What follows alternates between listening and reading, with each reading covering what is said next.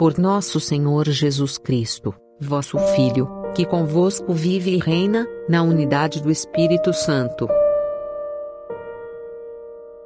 Por São Fulgêncio de Ruspe. Chama-nos a atenção, que na conclusão das orações, dizemos sempre, por nosso Senhor Jesus Cristo, vosso Filho. Nunca dizemos, pelo Espírito Santo. Não é sem motivo que a Igreja Católica faz assim, por causa do mistério do mediador entre Deus e os homens, Jesus Cristo, homem, sacerdote segundo a ordem de Melquisedeque, que com seu próprio sangue entrou uma vez por todas no santuário do próprio céu, onde está à direita de Deus, e intercede por nós. Contemplando esta função pontifical de Cristo, por ele ofereçamos sempre o sacrifício de louvor, o fruto dos lábios daqueles que confessam seu nome.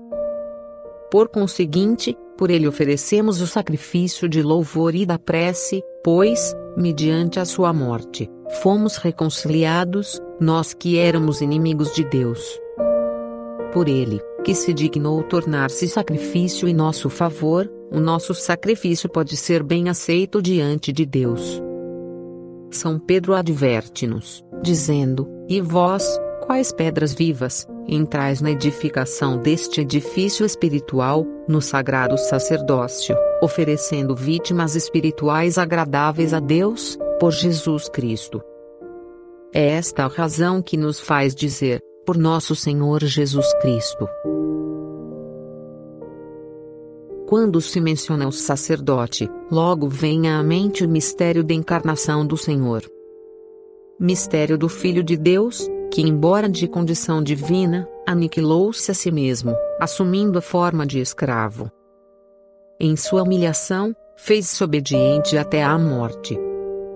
O Filho se diminuiu, permanecendo igual ao Pai, porque se dignou a semelhar-se aos homens.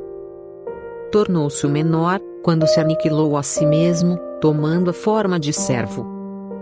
A diminuição de Cristo é seu aniquilamento, mas o aniquilamento consiste na aceitação da forma de servo.